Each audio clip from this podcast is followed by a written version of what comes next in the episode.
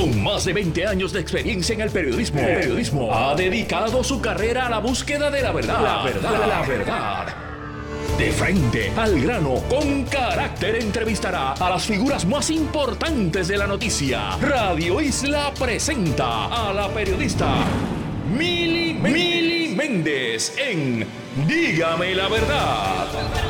Puerto Rico, bienvenidos a otra edición de Dígame la verdad por Radio Isla 1320. Les saluda Mili Méndez y gracias por conectar. Hoy estamos transmitiendo en directo desde las fiestas de la calle San Sebastián. Y hoy nuevamente, como lo hicimos ayer, estamos transmitiendo frente a la Plaza de Armas y aquí, justo frente a la Casa Alcaldía del municipio de San Juan.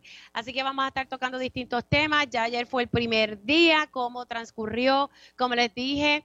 En el menú vamos a, conectar con el comisionado de seguridad, también manejo de emergencia, eh, cómo transcurrió, cuáles son los planes, porque ayer nos informaba la directora de, de la División de Desarrollo Económico y Turismo, eh, ¿verdad? Que nos estaba comentando que van a llegar entre 5 a 6 cruceros eh, a, acá a la zona de San Juan. Así que este fin de semana las fiestas van a estar llenas de personas turistas que van a estar llegando muchos que vienen, que ya es su rutina venir acá a estas fiestas en aquí en el viejo San Juan y pues obviamente los boricuas que siempre nos damos cita de alguna forma u otra a disfrutar, algunos disfrutar la actividad en la noche, la música, otros eh, conocer un poco, ¿verdad? Y ver las artesanías. Así que eh, mucha, mucha, mucha actividad que va a estar eh, ocurriendo aquí. Bueno, vamos a hablar y vamos a comenzar, como les dije, también estaremos tocando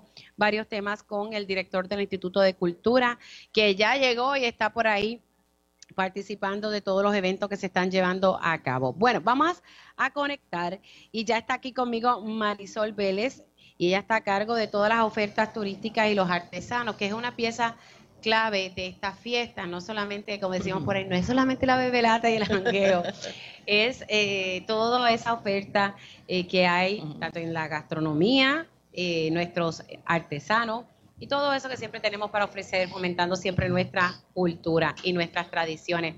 Gracias Marisol por estar aquí, ¿estás bien? Gracias Mili, gracias por invitarnos. Ya eso le está azotando. Eso es así, ya empezó calientito el día. calientito el día. Cuéntanos hay una serie de eventos y también se han preparado distintas áreas para los artesanos, microempresarios, para que tengan la oportunidad de, exponer y que la gente conozca, ¿verdad?, de, sus trabajos. Eso es así, Mili. Nosotros tenemos una oferta cultural bastante amplia. Te diría que tenemos más de 500 artesanos ubicados en diferentes plazas y diferentes áreas del viejo San Juan.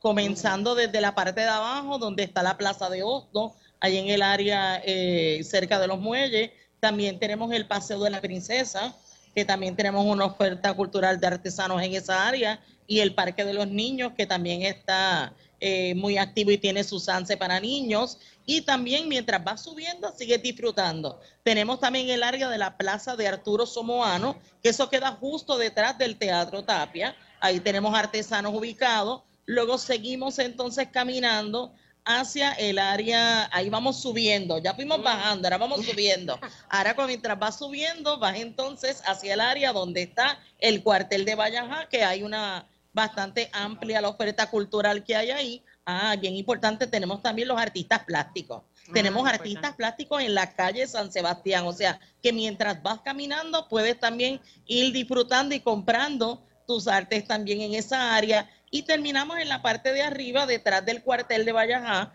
tenemos la plaza de beneficencia y también tenemos detrás justo del Vallajá, tenemos con lo que llamamos como plaza jardín. Bien importante, Mili, y algo diferente es que tenemos un grupo de microempresarios. Tenemos, eh, la mayoría son de San Juan, pero también tenemos de otros municipios y ahí tenemos una carpa donde están, tenemos dos como tal. El año pasado comenzamos con una y la oferta fue tan buena y la, la acogida fue tan agradable que entonces se fueron ampliando y ahora contamos este año con dos. Vamos a ver el año que viene, ¿verdad? Cómo seguimos ampliando esa oferta que entonces eh, es, bastante y le están dando oportunidades a esos microempresarios. ¿De cuánto estamos hablando que están eh, eh, participando? Este año, el año pasado comenzamos como con 12. Este año vamos alrededor, te diría que son como sus eh, entre 30 a 40 microempresarios. Sabemos que el, Departamento de Desarrollo Económico cuenta con unas ayudas para los microempresarios y decidimos ampliar esa ayuda.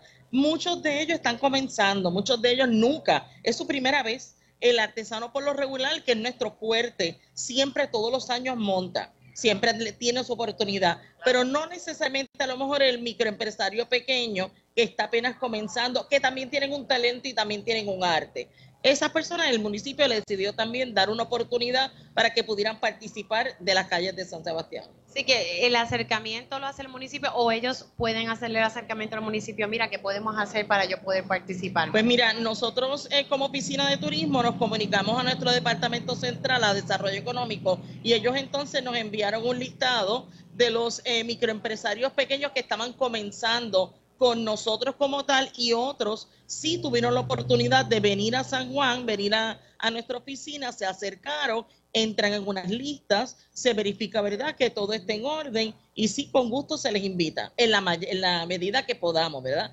Tratamos de dar la oportunidad y variedad. Tan importante también es tener una variedad de productos.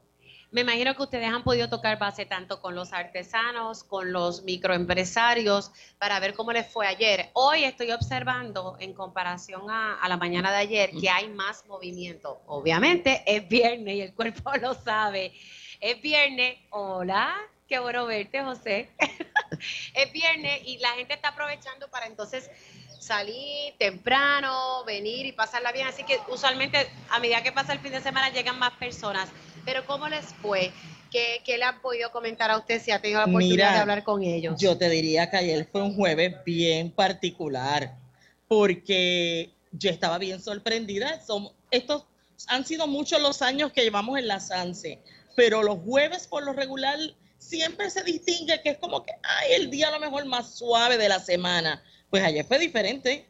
Ayer Gilberto Santa Rosa puso San Juan a gozar. Chacha, estaba loca por estar ahí y no pude. Estuvo muy sabroso allá arriba en el área de la Plaza del Quinto Centenario y te puedo decir que desde las 5 cuando fuimos a caminar, que hubo el corte de cinta, estaba bastante amplia eh, la multitud, había mucha multitud para uno eh, estar en la comparsa y así mismito siguió. Y sí, tuve la oportunidad en la tarde visitar las plazas eh, y hablar con algunos. Hoy me voy a dar la tarea de visitar otras áreas, pero ayer estuve visitando lo que es la parte de arriba de Beneficencia y de Vallajá y los comentarios fueron bien positivos y agradecidos, agradecidos de tener esta oportunidad, ¿verdad? De poner su talento y su trabajo en una de las actividades principales que tenemos en Puerto Rico. Yo te diría que a lo mejor es la, la, fiesta más importante de toda la isla, que es nuestras... Eh, ya de nosotras, ya me invito a lo mejor internacionales, fiestas de la calle San Sebastián, porque escuchamos también en los centros, te contamos con tres centros de información y la gente a veces se acerca y nos comenta que el año pasado a lo mejor vinieron de casualidad en un crucero y se y vieron y se enteraron de las fiestas. Y este año decidieron hacer su booking en los hoteles y ya venir directo a disfrutar entonces la calle San Sebastián. Eso es algo que hace mucho tiempo está, se está manifestando. El turista que ya se prepara con tiempo porque sabe que estas son las mejores fiestas y que tiene que estar aquí. La realidad es que esa es la verdad. Son muy buenas fiestas. Gracias a Dios, todo ha transcurrido bien. Ya mismito estaremos hablando, ¿verdad?, con el comisionado de, la Policía Municipal y de manejo de emergencia, pero todo ha transcurrido eh, con normalidad y, muy bien. Así que la gente se siente, se siente bien y segura de venir acá y los turistas también.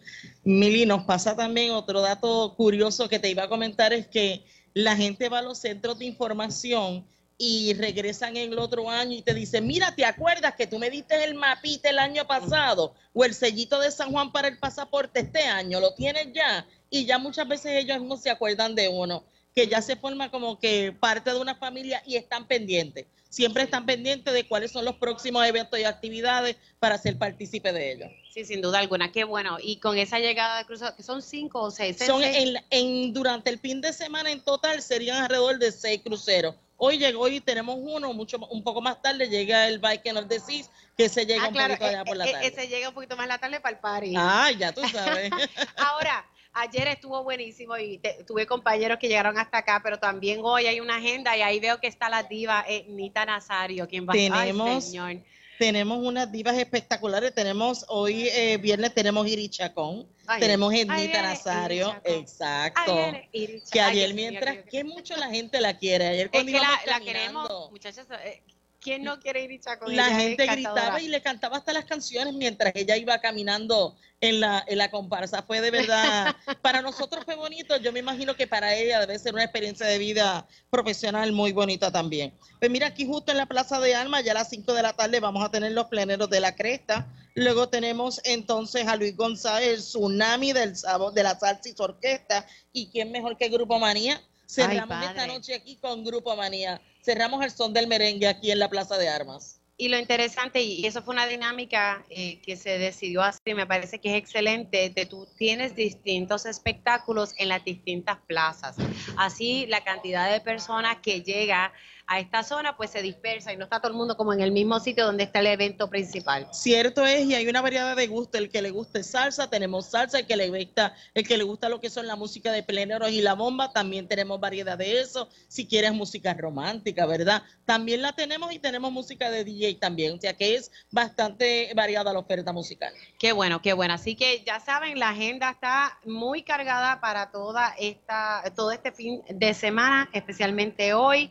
Tenemos a dos querendonas y también el sábado estoy viendo aquí que, ay, antes también van a tener a Yolandita Monge. A cantar ahí. Ay, todo. Padre Santo, ya tú sabes. Es Galillao, Víctor Manuel, Giselle, la Sonora Ponceña, Victoria Sanabria, o sea, tienen un poquito de todo. Así que ya sabe que se pueden dar la cita para por acá en la Sanse, llegue con calma, temprano y si puede use el transporte público porque está funcionando y así llega usted tranquilito. No se, no, no se estrese con buscar estacionamiento porque ahí sí hay un reto. Marisol, gracias. Ay, mira la Azucena. Tan bella. Parte de nuestras Sí, tradiciones. no, y, y- verlo a él, eso es parte. Y uno de- de los años se le dedicó también a él, a él también se le hizo Querido. ¿cómo tú estás? Bendiciones. Mucha, mucha salud. Qué rico verte. Así que, Marisol, gracias. Gracias por estar aquí y mucho éxito. Gracias a ti, Mili. Recuerden que para obtener los, los calendarios pueden pasar por los centros de información que estamos ubicados en la Plaza de la Barandilla. También estamos ubicados en el, el mapa con todo el calendario, en la Casa Alcaldía, justo aquí al lado, en el primer piso, en la oficina de turismo, y arriba en la calle, la, la- la Plaza de Beneficencia, en nuestro tercer centro. Así que gracias, Mili, los esperamos a todos. A ti, Marisol, cuídate mucho y que disfrutes la, la fiesta mientras estás trabajando y, y ayudando, ¿verdad? A todos los comerciantes y a todos los artesanos y los microempresarios. Gracias, gracias. Bueno, aquí me. Gracias por el agüita porque me, va a hacer falta. Mira cómo está este sol, Elio. bueno, y precisamente eh, vamos a hablar y, y llevar un mensaje de seguridad. Ayer estuvimos ah, abriendo el programa aquí hablando sobre los cambios que se buscan a nivel eh, legislativo para cambiar la ley 22 y, y atender la problemática de los accidentes de hit and run. Hablo- lo hablábamos con el representante Héctor Ferrer Santiago, que llevó una vista pública el pasado miércoles, donde la Comisión para la Seguridad en el Tránsito pudo participar, avaló los cambios. Y lo bueno de las vistas públicas es que cada cual puede expresar su sentir, ya sea a favor o en contra, si hay que hacer enmienda, porque uno puede iniciar un proyecto con una idea y al final termina siendo otra cosa, y de eso se trata la discusión pública. Precisamente me acompaña el director ejecutivo para la Comisión eh, para la Seguridad en el Tránsito, Luis Rodríguez Díaz. Saludos, buenos días. Y, y lo siento Buenos que, días, el sol días. está. Yo me estoy Sí. cuidando un poco, lo dejé a usted en el sol.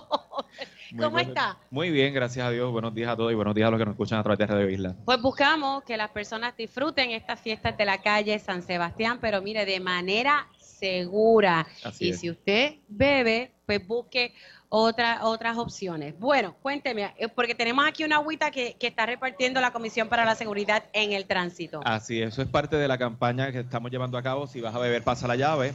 Y parte de los esfuerzos dentro de esta campaña ha sido incluir a los comerciantes de manera activa en, en el mensaje, ¿verdad? Y que nos sirvan como portavoces del mensaje de seguridad vial de la comisión.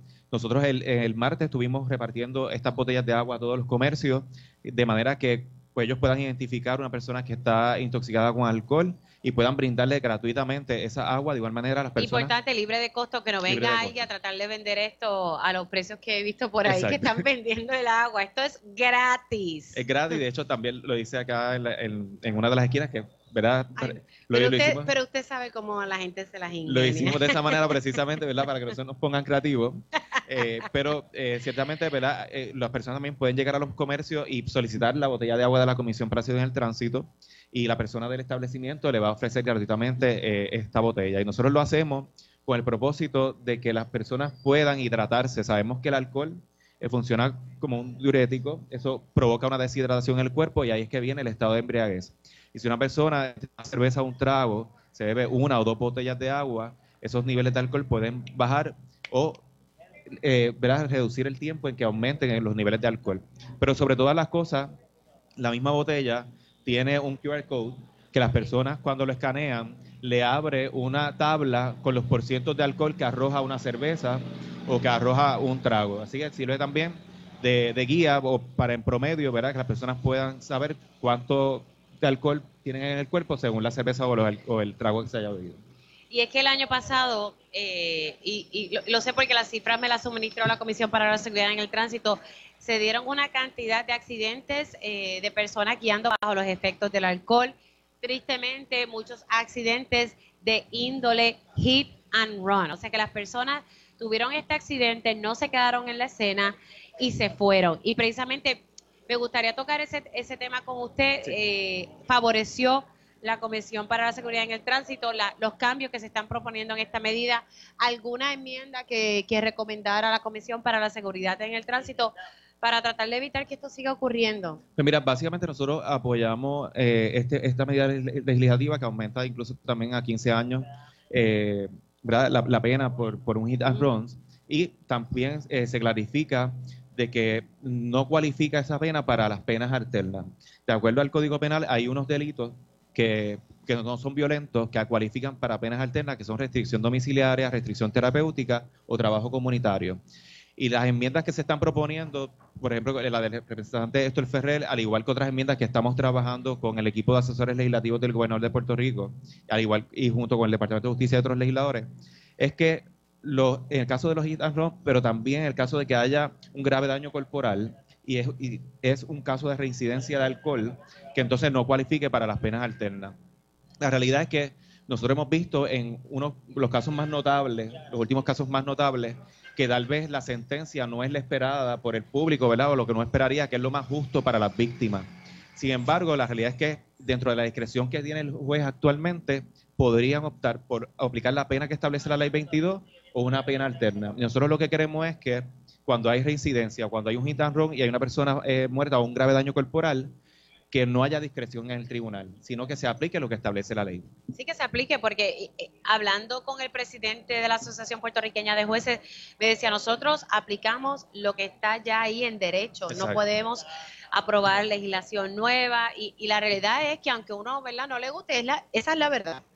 Ese es el Estado de Derecho actual, pero de igual manera, ¿verdad? Cuando hablamos de, de discreción, es que el juez puede tomar la decisión de optar por la pena alterna o optar por lo que establece la ley. Nosotros estamos instando a los jueces que en lo que se producen esa- esos cambios en la legislación, que ¿verdad? no abusen de la, de la discreción y que se aplique lo que es la pena, ¿verdad? Hay algunos, casos en los que tal vez pues, se justifica la pena alterna, pero hay otros casos que definitivamente no se justifica.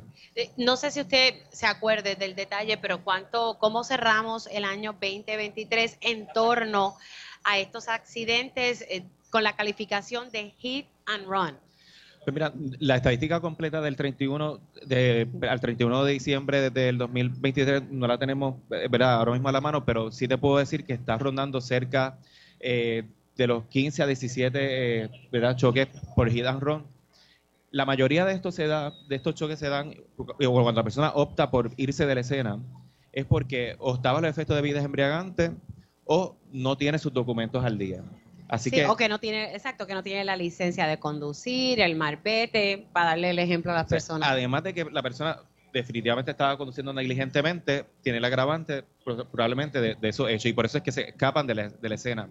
Y, pero de igual manera tenemos que ser puntuales cuando se aplican las penas para disuadir la conducta de violar esa, esa, esa, esa ley, porque si una persona dice, bueno, pues no tiene licencia o está bajo el efecto de vieja embriagante y entiende que la, que la mejor opción es irse de la escena porque tal vez más adelante en el tribunal o se cae o le dan una pena alterna, pues eh, es, es, muy, importante, Mili, que la comisión hace su trabajo, la policía hace su trabajo, el Departamento de Justicia hace su trabajo llevando los casos a través de la Fiscalía, pero los jueces también tienen que darnos la mano para llevar un mensaje correcto a la población. Y, y yo sé que la mayoría de los deponentes, me explicaba el, el, representante, estuvieron de acuerdo, la Sociedad para la Asistencia Legal pues no estuvo de acuerdo, y, y yo lo único que digo es, pues yo puedo yo respeto sus posiciones y que se dejan claro. llevar por, por, datos científicos, pero aquí tenemos datos de la cantidad de accidentes fatales de, de, esta índole y que las personas se van de la escena. Necesitamos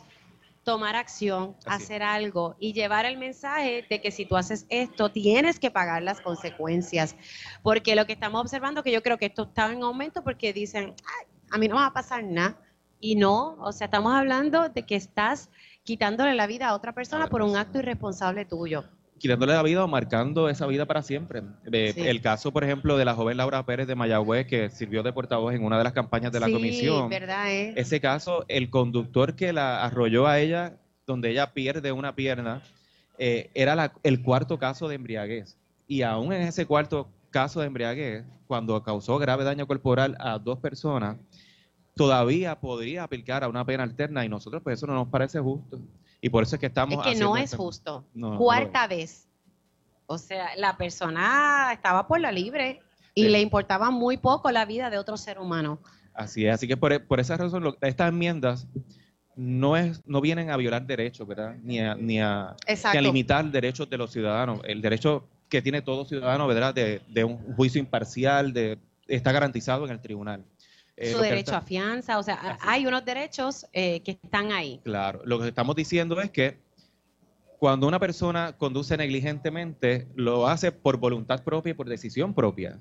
Y tiene toda persona que entender que cuando va a actuar negligentemente en la carretera, va a haber consecuencias. Eso es lo que queremos llevar a través de esta enmienda. Sí, eh, yo creo que todos estamos de acuerdo en que ese es el mensaje que hay que llevar y algo hay que hacer. Eh, y es cuestión de sentarse y que todo el mundo dialogue y se busque la mejor opción. Así que eh, la Comisión para la Seguridad en el Tránsito va a estar repartiendo sí. agua en las fiestas de la calle San Sebastián. Es gratis, por favor. Si usted gratis. que ve que alguien le está tratando de vender esta agüita, no pague, esto es gratis.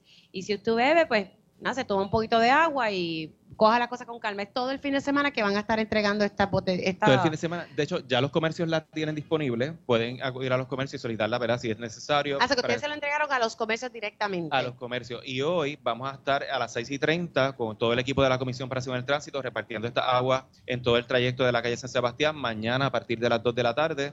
Y lo que queremos es que todo el mundo la pase bien pero que si van a, a, tomar bebidas alcohólicas, planifiquen con tiempo tener un conductor designado, un mecanismo de transporte alterno, estamos en cumplimiento con la ley, así nos evitamos eh, circunstancias lamentables, ¿verdad? Que, o, que tenga un arresto o que le provoque la muerte a una persona. Al, al, día de hoy, gracias a Dios, no hemos tenido noticias negativas, no. al día de ayer todo fluyó bastante bien, en cumplimiento con la ley no hubo eh, choques relacionados a conductores ebrios, no se produjeron arrestos, así que esperemos que continuemos así. Y que siga así, y que siga así durante todo el fin de semana eh, y que seamos ¿verdad? responsables a la hora de manejar un vehículo bajo, ¿verdad? No deberíamos estar manejando un vehículo y, y que bajo continuemos con esa cultura de seguridad vial porque para buena noticia, ¿verdad? Para comienzo de este año estamos en menos nueve fatalidades, así que eso Qué es bueno. una gran noticia. Menos nueve fatalidades menos en, nueve. en, accidentes eh, fatales. fatales menos nueve, sí, porque el año comenzó como medio raro ahí, pero qué bueno. Y, sí. y, y triste lo que pasó, el, el, más reciente caso de este joven jinete, que eso fue un hit and run. Claro. Tristemente. De hecho, la mayoría de las fatalidades que se han reportado en lo que va de año eh, están relacionadas a motociclistas. A motociclistas. Motociclista. Y el año pasado también fue uno de los... El año pasado eran los de peatones. De peatones fue la mayoría. Fue la mayoría. Por ahora, lo que va de enero son motociclistas. motociclistas. Así que ojo con, con, eso, es que hay que crear como una armonía entre los sí. que guían un vehículo y los que tienen una motora, pero en, la realidad es que, mire, quédese en la cena, y atiéndase usted, porque cualquiera puede tener un accidente de tránsito.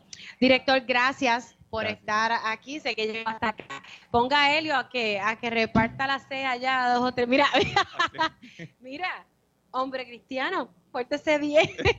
Nosotros seguimos aquí transmitiendo, dígame la verdad, por Radio Isla 1320, pero mire, desde la Sanse, estamos aquí frente a la Casa Alcaldía y también la Plaza de Armas. Así que llegue para acá, use el transporte público, utilice, llegue, pásela bien. Estoy observando mucha gente en comparación con ayer a esta hora. Ahora sí que está más movido, está llegando mucha gente aquí para disfrutar de toda la oferta que hay en estas fiestas de la calle San Sebastián. Hacemos una pausa, pero al regreso estaremos hablando con el director del Instituto de Cultura Puertorriqueña. Dígame la verdad, las entrevistas más importantes de la noticia se escuchan aquí. Mantente conectado. Radio Isla 1320. 1320. Conéctate a radioisla.tv para ver las reacciones de las entrevistas en vivo. En vivo. Esto es Dígame la verdad con Mili Y ya estamos de regreso aquí en Dígame la Verdad por Radio Isla 1320. Les saluda Mili Méndez y gracias por conectar. Estamos transmitiendo en directo desde las fiestas de la calle San Sebastián. Estamos ubicados frente a la Casa Alcaldía del municipio de San Juan y de la Plaza de Armas. Ayer estuvimos aquí, la pasamos muy bien, pese al sol que está intenso, pero yo me sigo escondiendo en una esquinita y a mis invitados, pues tristemente los pongo ahí bajo el sol. Uno de mis invitados que se dio cuenta del truco me dice, te, te estoy viendo, es el director del Instituto de Cultura Puertorriqueña, Carlos Ruiz. Gracias por llegar hasta acá. Eh, espero que buen provecho o no. No, no, no, sin buen provecho, pero ya me invito. Podemos Con, con el Mira, micrófono. No, no, pero literalmente vamos a hacer esto es así. mucho eh, mejor, ¿verdad? mucho más, para que esté como, hola, ¿cómo están? ¿Están bien? ¿Están guapas? ¿Para dónde van? Van, van Ah, ya van subiendo. Sin bajar. Eh, y están, mira, están muy guapas, pero con los tenis puestos. ¿Eh? Gracias, mi amor, bendiciones. La gente está disfrutando, El día está subiendo. bello, el día está, El día está hermoso. precioso, está caluroso, tropical. Pero, Pero, pero hay una brisita que Sí. cada vez que la siento me da un alivio. Sí, no, tu esquina es la perfecta, déjame decirte en este espacio. Como te echaste para atrás. Sí, ¿verdad? no, no, tacho, el recodeo, como dirían en el Ay, barrio. señor. Sí, pero, pero el día está precioso, gracias a Dios. Y el día de ayer fue, fue espectacular, de verdad. Lo ¿Estuvo, estuvo aquí esta tarde? Yo estuve, desde, estuvimos desde las 4 de la mañana trabajando con la Feria de Artesanía Ok. eh, y nos quedamos hasta el final para disfrutar de Gilberto Santa Rosa. Ajá, que, Así que, O sea, que tú estabas... lo- ahí está el jefe de manejo de emergencia. Ya mismo estaremos hablando con Carlos Acevedo. Oye, mucho Carlos. sí, son Carlos, buenos, son Ca- buenos. Carlos, Carlos, Carlos. Más o menos. Bueno, allá mismo estaremos hablando sobre cómo corrió eso. Así que estaba sometiéndolo a la salsa. Sí, no, es que Gilberto Santa Rosa, mi- él lo sabe, Yo mi sonero favorito. Quería estar aquí, pero mañana, o sea, hoy tenía que llevar a la nena a la escuela, así Ah, no, que no. no, eso es mucho más importante. ¿Te quedaste hasta el límite 21 o no? No podía, mi cuerpo ya no resistía. Esa es la realidad. Imagínate, el Instituto de Cultura acomodó ayer eh, 300 artesanos y 100 artistas plásticos en el cuartel Vallaja.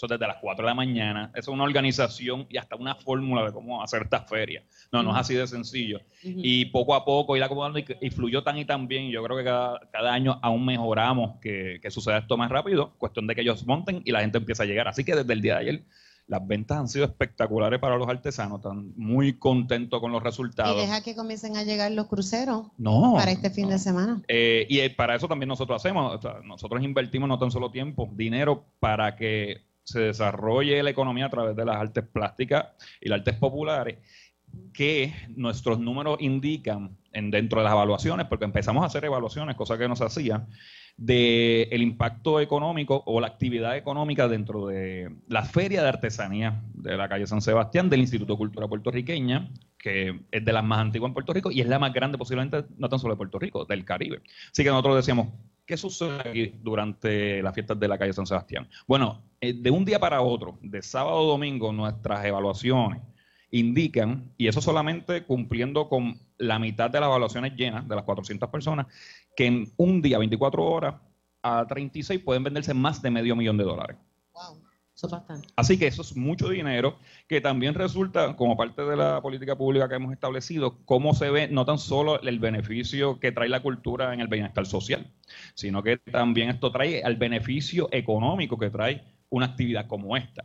Eh, este año nosotros comisionamos a American 4D Arts, y esto lo traigo para que es muy importante para que no tan solo se vea las fiestas de la calle San Sebastián como un simple entretenimiento, que quizás es la percepción de muchos.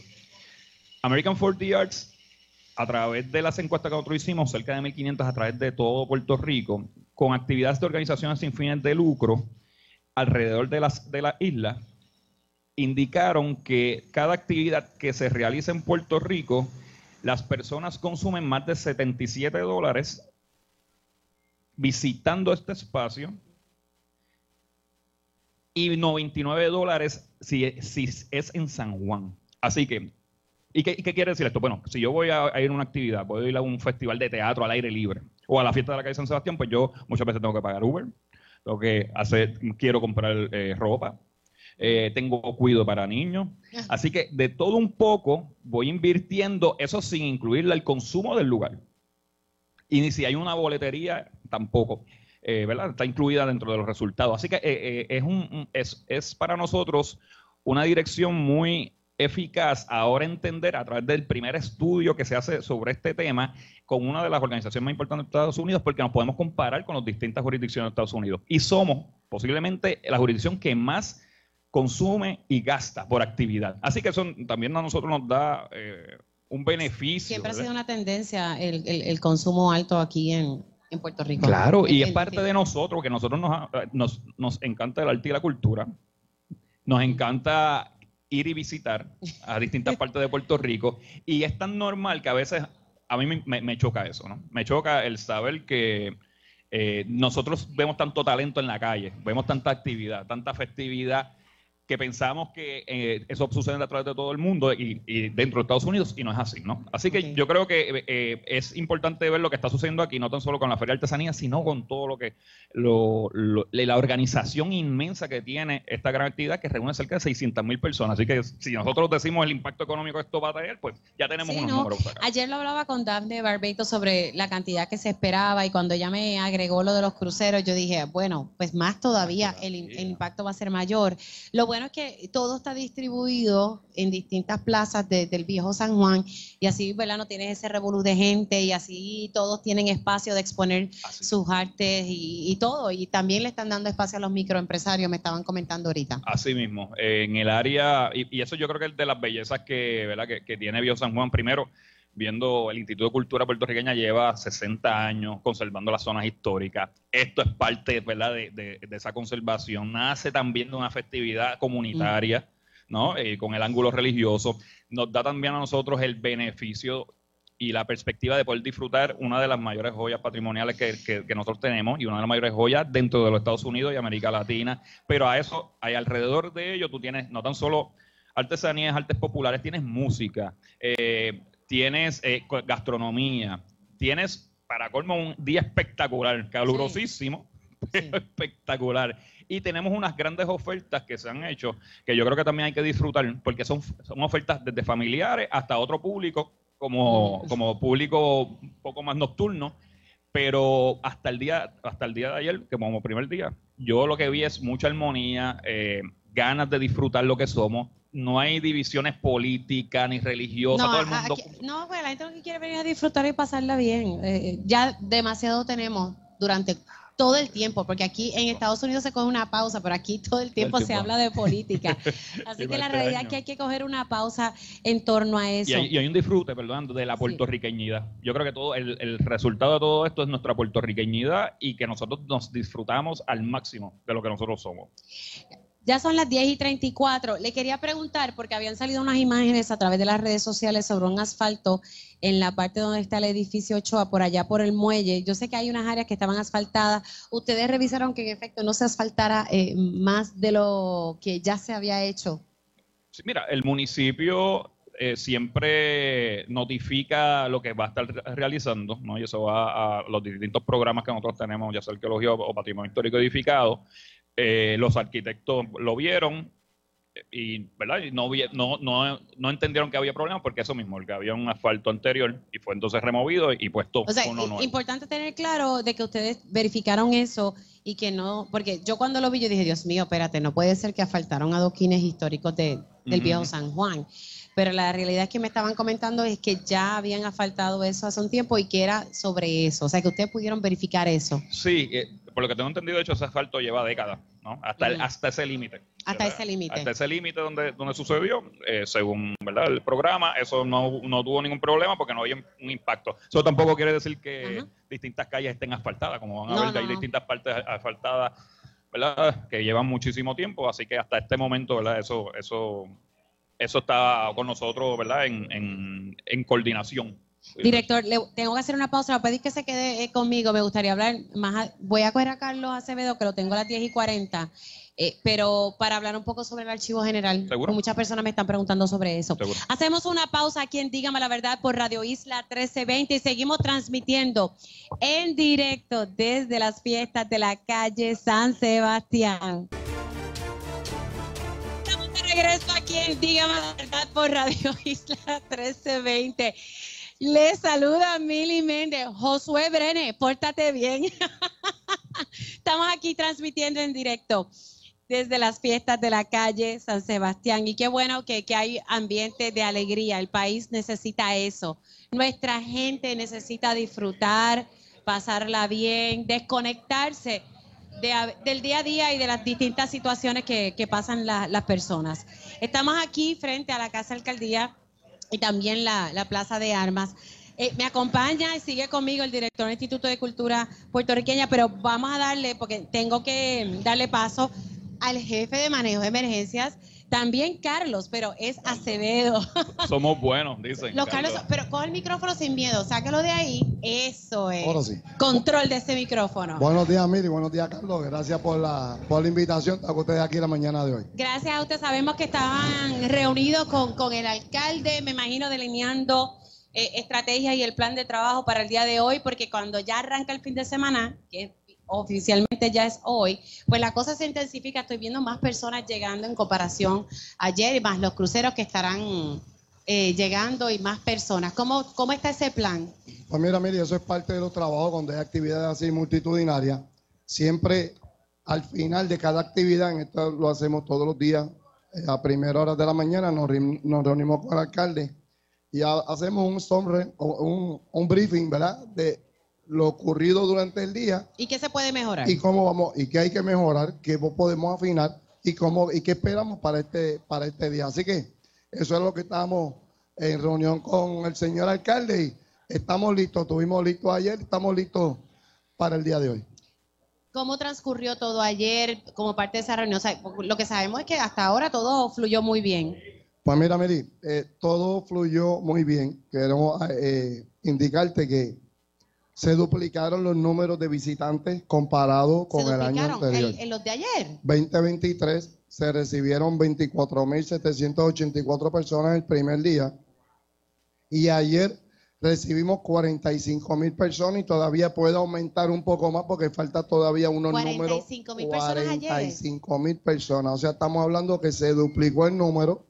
Ayer no hubo crucero, estamos hablando que hoy tenemos un crucero que eso te aumenta mil números más, mil, mil personas más durante el día de hoy. Así que estamos mirando que no tuvimos ninguna, ni- ninguna situación. Qué bueno. Eh, así que las personas vinieron ayer, duplicamos el número de visitantes, significa que las personas quedaron bien contentas con la actividad del año pasado y confían en que este año va a ser igual o mejor. Así que lo que nosotros eh, queremos es que así como nosotros nos preparamos, así mismo que nuestros ciudadanos vengan a disfrutar eh, de la fiesta como vinieron ayer. Todo el mundo con buena camaradería, sí. disfrutar, tiene que amiguismo, cordial. Así que esperamos que hoy sea de la misma manera y esperamos números mayores. Si surge algún, eh, alguna situación, o sea, ¿hay suficiente personal para atender la misma? ¿Dónde las personas tienen que acudir? ¿O es que ustedes tienen ya el personal eh, ¿verdad? en distintas áreas? También, Meli, así mismo hablando de estadística del año pasado contra este, el año pasado nosotros atendimos el primer día 47 personas con condiciones médicas. Este año fueron, eh, digo, durante el día de ayer fueron 57, aumentamos 10 el número de personas que se atienden médicamente y tú, para tu contestación es sí. Nosotros tenemos las personas eh, distribuidos en diferentes puntos. Te digo rapidito, tenemos cuatro salas de emergencia en diferentes puntos, tenemos 10 ambulancias, tenemos respuesta rápida, tenemos unidades de fácil movilidad para transportar pacientes. Así que, como yo le digo a las personas, el tiempo de respuesta del sistema de emergencia, cualquier incidente aquí en la fiesta, está en un minuto o medio. Significa que nosotros estamos distribuidos en diferentes puntos estratégicos, desde Puente Dos Hermanos hacia la ciudad amurallada. Qué bueno, qué bueno. Y le quiero dar la bienvenida al alcalde de San Juan, Miguel Romero. ¿Cómo está, alcalde? Bienvenido. Disculpe el sol, pero es que eh, está ahí dando intenso. El, clima nos está ayudando y el sol es parte de, de las bellezas de nuestra isla y de vivir en el trópico. Bien contento, bien positivo. Ayer tuvimos un día extraordinario, un inicio de la fiesta donde la gente disfrutando en, tanta camaradería, en fraternidad. Eh, claro, ¿verdad? Mucha, mucha gente y, lo que, y lo que falta por llegar. De lo que estamos viendo, ¿verdad? De lo que vamos de este año, el aumento en la cantidad de personas que están utilizando los sistemas de transportación colectiva, según los estimados que hemos hecho hasta ahora, sin terminar de haber recopilado la, la data de las lanchas, los Ubers, taxis, etcétera. Estamos hablando que más del doble de lo que tuvimos el año pasado. Eso nos pone una presión adicional hoy pero particularmente mañana, sábado y domingo, que vamos a tener gente llegando. Si aquí esto está casi lleno temprano y todavía no ha comenzado la transportación pública municipal, pues ya tú sabes lo que nos espera mañana. Así que, pero contento. ¿Y los, cruceros? Y, otra cosa, ¿verdad? Este, eh, sin, event, sin incidentes lamentables. Eh, yo creo que el hecho, la policía municipal, la policía estatal, eh, los oficiales que han estado a cargo, los muchachos, los trabajadores de la limpieza que empezaron de madrugada y mira cómo están estas plazas perfumadas, limpias, sin basura, el viejo San Juan, yo creo que eso habla muy bien, no, no del municipio, habla muy bien de los puertorriqueños, de todo, del colectivo. Así que yo estoy bien contento, Sí, no, definitivamente, y prepárense para este fin de semana, porque si ayer 45 mil, y yo creo que eso puede ser un poquito mayor ese número. Claro, el, año eh, pasado, si yo, la memoria no me traiciona, estábamos en los 20 y pico de mil, que era bien alto para ser un jueves, que esto comienza a las 5 de la tarde. Sí. Así que te puedes imaginar, así que yo creo, ¿verdad?, que los números están muy bien. Eso tiene un impacto directo en la actividad comercial en San Juan, eh, los comerciantes, los negocios del viejo San Juan. Hoy nos estamos preparando también porque tenemos un crucero. Eh, que llega. Mañana tenemos otro crucero adicional. Son entre 5 a 6. Eh, el reto mañana es que hay un crucero, no recuerdo el nombre del, que sale de aquí, que hace Homeport, llega hoy sale mañana en la noche, así que tratando de facilitar como cerca de 2.500 pasajeros que van a montarse aquí, que no tengan, que, cojan el barco, porque inconveniente siempre va a haber, va a haber tapón, va a haber mucha gente. Así Pero eso es parte de la, de la dinámica de este tipo de eventos y las fiestas de las SANSE son ya unas fiestas que a nivel internacional la gente ya sabe de ellas, busca llegar y estar aquí. Así que eso es una dinámica. parte de, Alcalde, hablemos un poco sobre el transporte público. He estado aquí fomentando que la gente utilice el transporte público para que oh, pueda estar tranquilo, porque llegar hasta acá y tratar de buscar parking pues puede ser tedioso, pero hay transporte público. si usted quiere llegar cómodo, en aire acondicionado, con escolta policíaca, sin dolores de cabeza, sin estrés, es el transporte público del municipio, que por cinco pesitos Usted llega aquí y se va. Ese transporte público hoy, al igual que pasó ayer, comienza a las 2 de la tarde, termina a las 2 de la madrugada. Hay dos puntos de encuentro. El primero es el complejo deportivo donde ubica el estadio Irán Bithorn, igual que los botones de pánico, que hay uno aquí que lo puedes ver. Esos botones de pánico, no sé si, si usted pueda, me, puede hablar de eso. ¿Cómo, cómo funciona eso? Bueno, mira, eso es, un panic button o un botón de pánico. Eso está ubicado. Que no es para que vengan a tocarlo y a. no, no, no, no, eso es para, eso es para emergencia. Eso conecta a la persona que lo toca directamente en cámara y audio visual con un policía municipal y si hubiese alguien con una caída, un mareo, alguna situación, ¿verdad? Que Dios no quiera que tengamos que movilizar la policía, está ahí. Eso es un modelo, nosotros lo incorporamos de forma permanente en la placita de Santurce, en el Parque Jaime Benítez. Ahora tenemos aquí 10 en el Viejo San Juan, que es algo adicional que, que pusimos en vigor. De nuevo, en la medida que la gente se siente segura, primero vienen con esa mentalidad, de, con esa tranquilidad para poder Exacto. disfrutar y se crea un ambiente mucho más seguro para que la gente se divierta. Aquí Yo, te- estamos yo para tengo que eso. añadir algo, alcalde. Yo que llevo dos o tres Ahí añitos. usted está escuchando a Carlos Ruiz, el director del Instituto de Cultura. Eh, también el- lo sucedido el año pasado con la fiesta ha creado confianza en la gente para que regrese.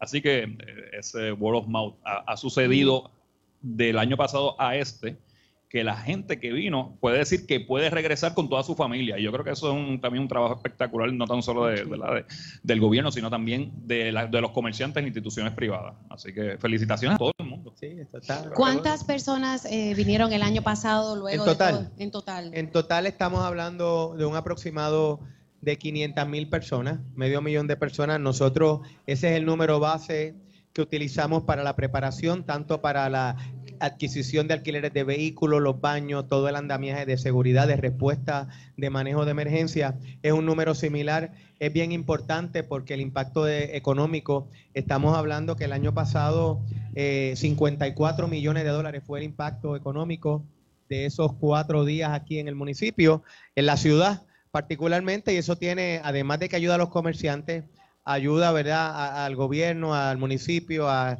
que continuemos elevando la calidad de estas fiestas, como hemos hecho este año. Este año también importante, las tarimas son totalmente distintas.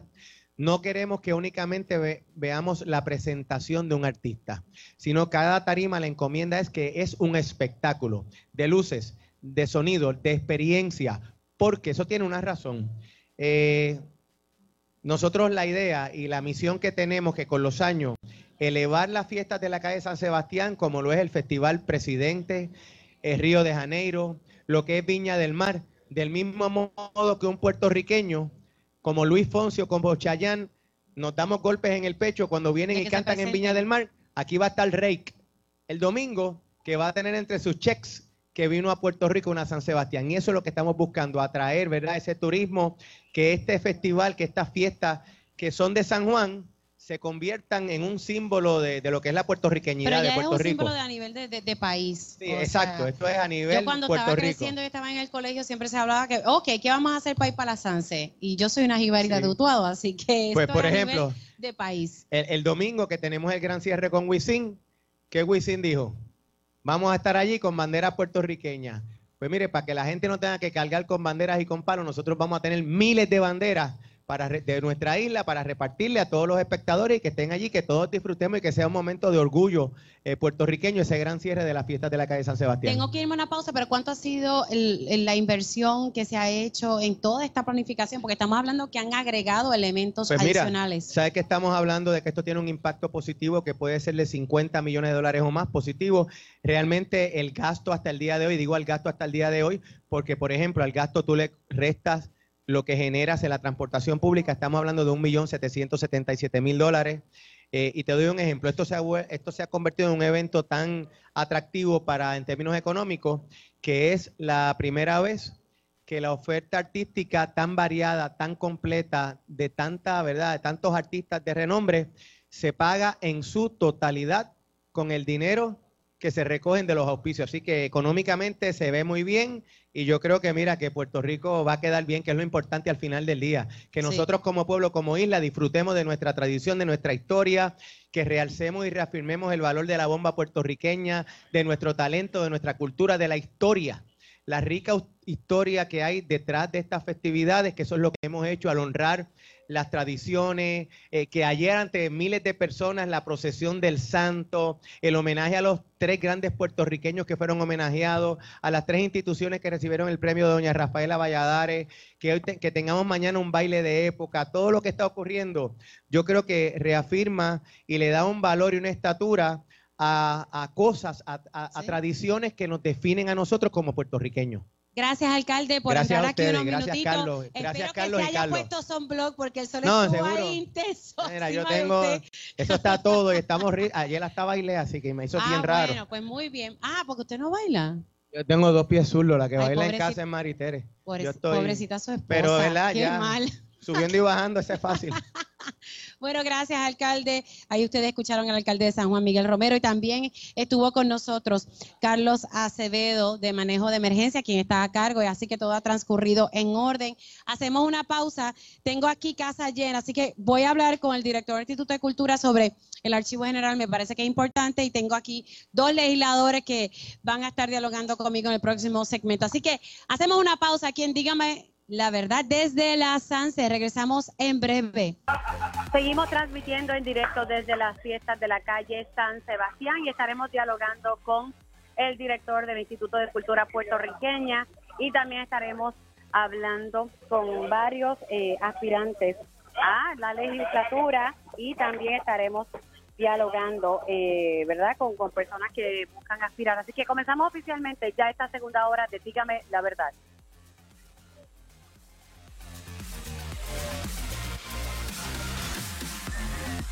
Conéctate para ver las reacciones de las entrevistas en vivo. En vivo. Esto es Dígame la verdad con Mili Méndez.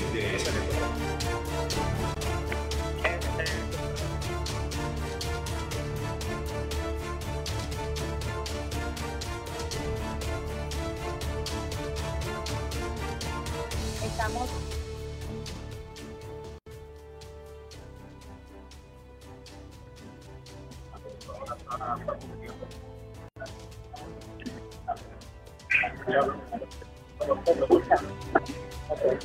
Bueno, señores, estamos aquí nuevamente desde las fiestas de la calle San Sebastián, como les indiqué, transmitiendo en directo y estamos frente a la Plaza de Armas. Como les dije, vamos a estar dialogando con el director del Instituto de Cultura, que ahorita habíamos comenzado esta conversación, pero quería hablar con él un poquito sobre el archivo general. Ah, Estuvimos hace a finales del año pasado hablando sobre el archivo general, qué era lo que estaba pasando y él me estimaba en, en aquel entonces, que creo que fue en diciembre, que más o menos en dos semanas todo iba a estar resuelto. Eh, director, eh, ¿en qué estatus está eh, todos los arreglos y la situación que había con la energía del archivo general? Un archivo general que tiene documentos históricos, tiene nuestra historia allí. Mira, Billy, dando paso a lo que fue la conversación de diciembre, pues sí, pudimos, pudimos cumplir con, con el estimado de energizar el edificio, que yo creo que era lo importante. La energización se realizó en el mes de diciembre, luego del, ¿verdad? de, de la eh, interrupción que hubo en ese momento. Luego de eso, también habíamos comentado que eh, iba a empezar la etapa de estabilización de las colecciones, que fue lo que eh, se inició justo luego de la segunda semana de diciembre. Esto es importante porque no tan solo el proceso de limpieza y asperjación se ha estado llevando a cabo, sino que también hay otro proceso de limpieza de los ductos de aire, entre otros. Así que son procesos que son lentos pero importantes para regresar a dar el servicio al público. Y luego de esto pues, va a estar sucediendo lo que son las limpiezas específicas y dirigidas a las colecciones. Así que Todavía no se resuelto. bueno, se está resolviendo, ¿no? Esto es un proceso, así que esperanzado que en las próximas semanas ya podamos regresar a dar servicio al público y también trabajar con las colecciones, ¿verdad? Que más eh, resultados negativos tengan y en eso estamos, estamos con el plan eh, efectuándolo. ¿Qué es lo, qué es lo que ha atrasado? Eh, porque cuando hablamos originalmente, si va a tomar unas dos semanas, un poquito, sa- sabemos que es un proceso. ¿Qué es lo que ha atrasado todo? Porque ya estamos ya a, a mediados de, de enero. Claro. En aquel momento hablamos de que lo importante era energizar el edificio. Y eso es lo que hablamos, ¿verdad? De varias semanas, cosa que se cumplió. Esto no se ha atrasado, ¿no? Es que son procesos lentos, que también dependemos de suplidores y de los procesos de limpieza. Es un edificio también inmenso. No estamos hablando, ¿verdad?, de un, de un edificio pequeño. Así que dentro del proceso que está sucediendo, se está cumpliendo con el plan. Y los suplidores están cumpliendo con los términos. Así que aquí lo importante es que todo esté en el estado que nosotros necesitamos que esté y lo que vaya a estar necesitándose en un futuro, pues también vamos a estar haciendo los trabajos pertinentes. Así que no hay, cuando se trabajan con eh, emergencias como esta, no hay tiempos estimados, ¿no? sino soluciones, soluciones a corto y a largo plazo. Y eso es lo que se está cumpliendo. Claro, la- algún daño a documentos históricos, porque la preocupación de muchas personas y en un momento dado que se trajo a la luz pública era que se hubiese afectado algún documento, algún material histórico, porque hay ciertas cosas que tienen que estar a una temperatura. ya la temperatura está, ¿verdad? Como nosotros esperábamos que estuviese. La limpieza y asperjación está sucediendo, así que por lo que hemos visto el diagnóstico es, muy positivo, pero cada vez que eh, nosotros vayamos a ir a las colecciones vamos a estar dándonos cuenta que tienen más necesidades que otras. Así que dentro de ese proceso es que nosotros vamos a estar haciendo los trabajos. ¿Qué ha sucedido hasta el momento? Pues hemos, hemos visto que muchas de las colecciones, la mayoría de, la- de las colecciones a nivel general eh, se encuentran en buen estado. Ahora, luego se van a ir encontrando algunos casos que se van a estar atacando con su especialización, ya que son organismos vivos.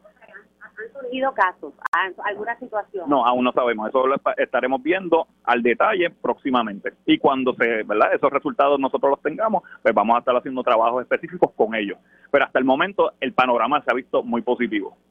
Yo qué le diría a aquellas personas que dicen que, que esto no se ha atendido de la mejor manera, Eh, porque pues eh, usted sabe que- siempre surgen críticas. ¿Qué le dice a esas personas? Porque hay personas que dicen, bueno, no se ha manejado esto muy bien. Los procesos de emergencias no son inmediatos. Las personas que quizás han llegado a algunas conclusiones les pudiese decir que, número uno, eh, tú tienes que ver los procesos internos y gubernamentales y también preguntar, ¿verdad?, de cómo van, cómo van los asuntos. Muchas veces se llegaron a conclusiones sin haber ni siquiera preguntado. Y dentro de esos procesos, tanto gubernamentales, internos, como de, la empresa privada como son los suplidores, tú tienes que seguir el plan y eso desde el día uno se está trabajando. Y yo me siento súper contento con el trabajo que ha hecho el equipo, no tan solo del Archivo General, sino también con la administración. Y hasta el día de hoy se ha cumplido con lo que nosotros hemos querido, ¿verdad?, que, que, que se lleve a cabo. Ah, nos encantaría que esto se hubiese resuelto en un solo día. Claro que sí, pero eso no es una realidad. Y poco a poco, ¿verdad?, se va, se va a incorporar. Yo quiero también comentar que esto sucedió para el huracán María. Y el huracán María estuvo un mes, cerca de, cerca de 30 días o un mes, este tipo de emergencia, cosas que también pudimos, eh, eh, ¿verdad?, pues, llevar a cabo con muy buenos resultados. Y sin problema, ¿verdad? Que, que ya en un futuro puedan ir al archivo general y ver un poco de- del Estado sin, ¿verdad? sin, sin nada que nos quede eh, por mostrar. Así que eso va a estar sucediendo, Mili. Bueno, pues lo importante es que se resuelva y, y- y que los documentos, lo que esté allí, no se haya visto afectado. Esperemos que no sea, y si algo se ve afectado, que se pueda resolver, Claro. de verdad, porque estamos hablando de que la. Que, cuéntale a las personas qué es lo que hay dentro de ese archivo. Hay diversas Eh, colecciones, ¿no? Hay diversas colecciones. ¿verdad? La, la que más eh, espacio ocupa es la de los documentos, documentación histórica. histórica. A su vez también hay imágenes de movimiento, hay fotografía, hay de música, entre otros. Así que cada uno se trabaja particularmente distinto a otro. A nivel general ya esa limpieza se ha realizado y así sucesivamente el plan se va a seguir cumpliendo.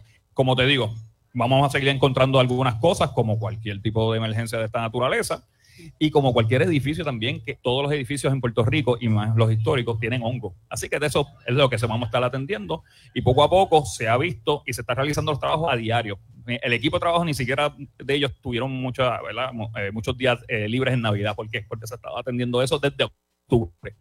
Así que eh, esperanzados de que lo antes posible podamos dar el servicio al público y que continúen los proyectos inmensos de- Digitalización. de, digitalización, de recuperación, de restauración del edificio que va a estar pasando, de las propuestas que estamos haciendo desde hace muchos años y el proyecto de ley que ya está eh, en Cámara y Senado para una reforma del Archivo General de Puerto Rico, que eso se, sí está en, está en una de las comisiones desde el mes de agosto. Y eso, ¿verdad? Puedo decir, puedo- ¿Qué, qué busca esa legislación? esa legislación busca reformar el uso del documento público y el archivo general, darle más garras y más fuerza a lo que tiene. Y esto es un proyecto que llevamos muchos años trabajándolo a nivel del capital intelectual. No es, ¿verdad? no es un asunto de ahora.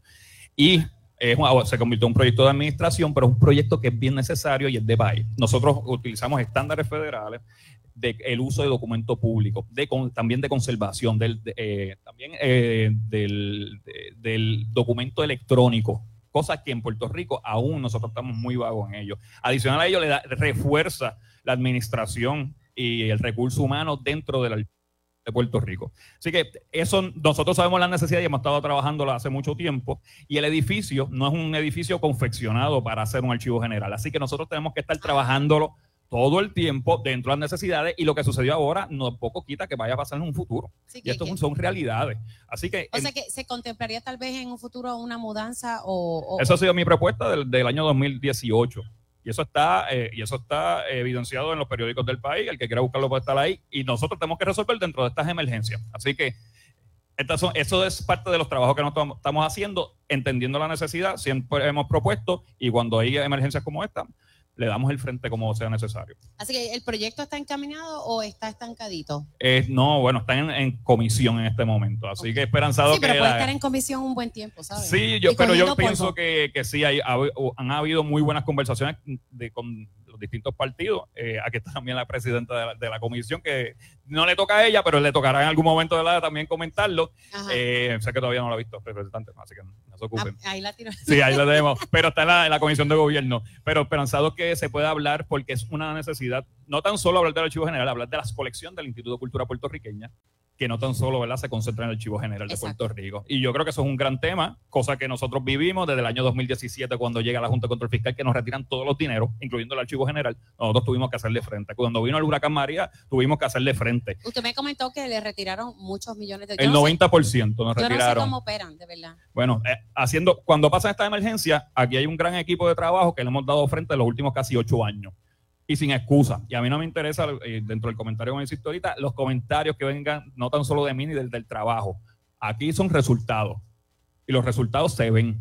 Cuando vino el huracán María, nadie se recordó del archivo general. Ahí estuvimos nosotros. Cuando vino y, y se afectaron las colecciones de arte, ahí estuvimos nosotros y nadie se recordaba por las grandes necesidades que había en, en Puerto Sí. Rico. Cuando vino la Junta, Junta de Control Fiscal, muy poca gente se recordó del Instituto de Cultura Puertorriqueña. Nosotros estuvimos ahí. Y cada vez que pasa un problema a nivel social, natural, en los últimos ocho años, esta administración ha estado ahí. Sobre lo que está sucediendo ahora en el Archivo General, créanme que nosotros lo hemos atendido desde el primer día con la seriedad que se necesita, pero no te necesitamos divulgarlo. El que quiera saberlo nos pregunta, cosa que nunca ha sucedido. Sin embargo, ahí yo tengo que decirle que hay que divulgar porque a las personas les gusta saber qué es lo que está pasando. Y como se está haciendo el trabajo, hay que decirlo. Y eso agradezco no tan solo tu faena como, como periodista, porque tú estuviste ahí, también los distintos medios de comunicación que estuvieron atendiéndolo. Pero lo, lo hablo más para las personas que lo comentaron y personas, ¿verdad?, serias que uno respeta, que nunca han preguntado y se ha estado llevando a cabo. Esto ha sido un trabajo no tan solo con, con el edificio del Archivo General, ha habido problemas eléctricos en diversos edificios de nosotros,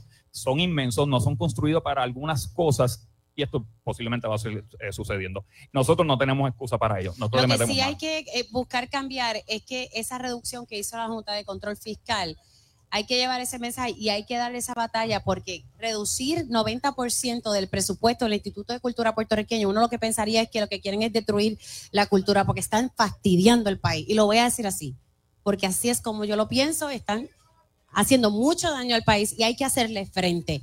Porque ellos no entienden, son personas que no son de aquí y no entienden cómo funciona este país. ¿no? Y, y eso se ha hecho todos los años, ¿no? Nosotros trabajamos presupuesto todos los años, nuestra propuesta siempre, eh, nuestro, nuestra propuesta económica y financiera para el Instituto de Cultura Puertorriqueña siempre sobrepasa eh, la que se nos da según nuestras necesidades y las capacidades que nosotros tenemos. Así que eso siempre ha estado, ¿no? Y eso, eh, y, y, ¿verdad? Y no ha tenido Es los mejores es que siempre- resultados. es que siempre se les recuerda, ¿verdad? Por las artes, la cultura. Pero creo que, y no tan solo actividades como esta, poco a poco nosotros hemos creado datos para tomar en serio políticas públicas. Y eso lo hemos también realizado en los últimos años. Ahorita te hice un comentario tan sencillo como las fiestas de la calle San Sebastián, ¿verdad? Esos son evaluaciones de cosas y asuntos que no existían. ¿Cómo Sí, ahora yo sé que el impacto? Claro, porque ¿cómo entonces tú haces entender a personas que miden eh, cualquier tipo de mejoría social y económica si tú no le das tampoco los datos? Así que poco a poco nosotros hemos visto que la inversión al arte y la cultura no tan solo crea economía, sino que también crea desarrollo económico. De ahí también hemos creado hasta un proyecto de industria creativa inmenso. La sede de que está abierta desde hoy hasta el domingo va dirigida al, componente de las industrias creativas, entre otras muchas cosas. Y, esto te lo digo con, ¿verdad? eh, con toda la concientización de lo que es el- la responsabilidad de, de nosotros como corporación pública y cómo nosotros queremos que cuando nos vayamos en algún momento no tengan que pasar las próximas administraciones lo que nosotros pe- eh, pasamos. Pues que el pueblo de Puerto Rico pueda disfrutar de su patrimonio, pueda disfrutar de su arte y de su cultura de la mejor manera del mundo, porque lo más que a nosotros nos identifica a nivel mundial no es otra cosa que nuestros artistas. Y yo creo que es una gran responsabilidad. Si hoy disfrutamos de un viejo San Juan, gracias al Instituto de Cultura Puertorriqueña, que hace 60 años creó una política pública para zonas históricas, para que se conservara de esta manera, cuando se, en aquel momento se pensaba meter un digger. Y eso yo creo que son las importancias. Y aunque dos o tres por ahí han hecho unas cosas que hay que Claro. decir, Dios mío, uno infarta cada vez que va ¿no? bajando Y, y suceden cosas, Pero, pero hay una, ¿verdad? Es- es- esa, eso es, este, esta fachada íntegra y estos edificios que, aún mantienen esa, eh, eh, eh, esos, eh, es- esa, esa originalidad. Yo creo que tiene que ver mucho con el trabajo que se ha estado haciendo, que muchas veces no se percibe, pero todos los días se realiza. Y esa es la lucha de nosotros, no tan solo económica. El gobernador nos dio un respiro en, en, ¿verdad? en los últimos años con cerca de 30 millones de dólares específicos para áreas de mantenimiento, edificaciones, arte, proyectos en específico. Y eso nos ha venido muy bien en los últimos años. Pero tan pronto se acaban esos dineros, ¿qué va a suceder? Y eso es nuestra lucha, ¿no? Y en, nuestra lucha Sí, interna es que eso tiene que continuar. eso tiene que continuar y tiene que verse lo que habló aquí el alcalde ahorita. Tú inviertes aquí, este dinero que se está invirtiendo, la economía que se crea alrededor, el beneficio social eh, e integral que crea en la sociedad es único. Y Puerto Rico ama el arte y la cultura. Aquí este, tú no tienes que tener de ningún partido, de ninguna religión para compartir nuestra puertorriqueñidad. Yo creo que eso es lo hermoso de nosotros, que nos sentimos sumamente orgullosos y sumamente patriotas más que muchísimos otros países. Mira, hasta del municipio de Camuy han llegado hasta acá. Acaba de llegar una guagua del municipio de Camuy. Estamos transmitiendo en directo, dígame la verdad, por Radio Isla 1320 desde las fiestas de la calle San Sebastián. Ustedes estaban escuchando al director del Instituto de Cultura Puertorriqueña, Carlos Ruiz. Gracias. Muchísimas gracias Lo a ustedes. lo voy a soltar, que lo, te- lo he tenido ahí bajo el sol. Mira, me están castigando, Mili. Yo quiero dejarle esto aquí, el récord. Me lleva castigando en este sol hora, una hora y media y sin Mira ese desayunar. sacrificio que usted Ese está haciendo por el bien del país. Pero ahora voy a sentar aquí a mi amigo Manuel, aquí. A Manuel, Manuel está loco por coger una esquina, pues está.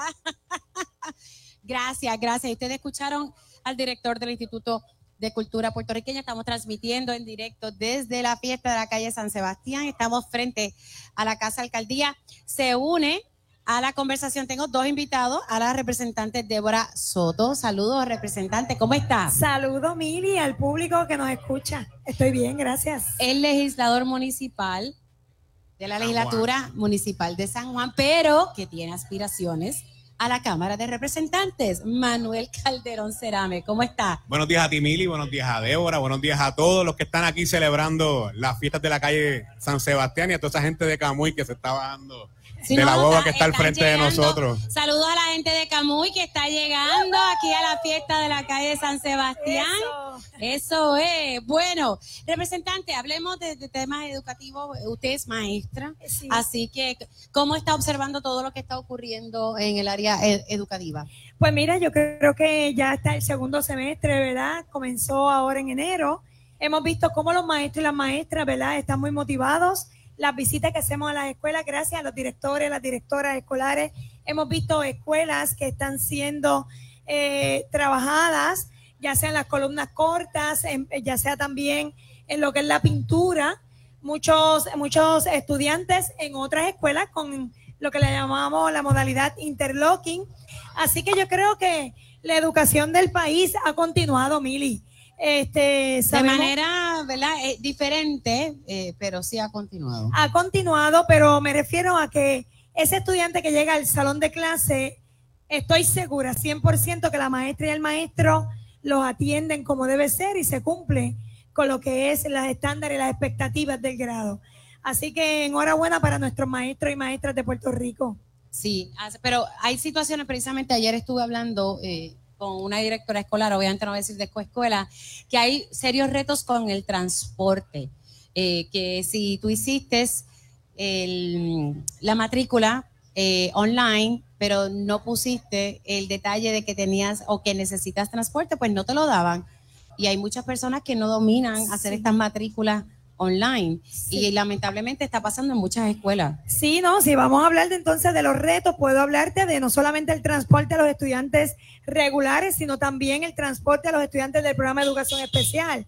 También hemos recibido algunas de las situaciones Hay escuelas que aparentan ser, ¿verdad? Escuelas especializadas y hay una preocupación de los padres que cuando van a matricular a los estudiantes le dicen si su hijo no es un deportista o no pasa la prueba o el examen físico de X pues tampoco puede ser aceptado. Así que yo creo que este, esos estudiantes que viven en el área, en este caso hay una escuelita, la Basilio Milán, escuela intermedia en Tuabaja, donde los estudiantes tienen esa ¿verdad? preocupación en los padres, estudiantes que ya no pueden entrar ahí viviendo en el área, sino tienen que ser movidos ya para agosto a otra escuela. Así que siempre hay sus situaciones. En estos días nosotros vamos a estar visitando escuelas de Tuabaja, que son los eh, que tienen salones con estudiantes con autismo. Así que vamos a estar investigando qué sucede con la matrícula de niños con autismo, cómo están preparados esos salones,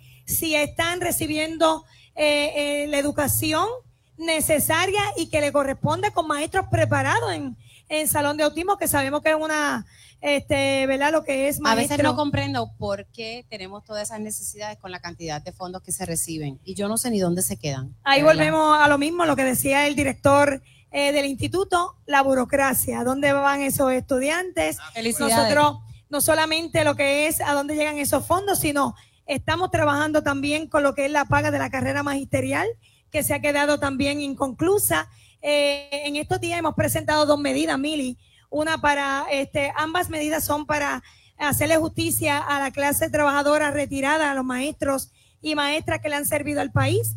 Son medidas, una para que se le, ¿verdad? Eh, se le devuelva la cantidad de dinero, lo que es el bono de Navidad, de 200 a 600 y la otra medida para que, ¿verdad? Este, ese ayuda patronal, lo que conocemos como el plan médico, también ellos lo puedan tener. Hay muchas situaciones que están pasando nuestra maestra y nuestro maestro en Puerto Rico.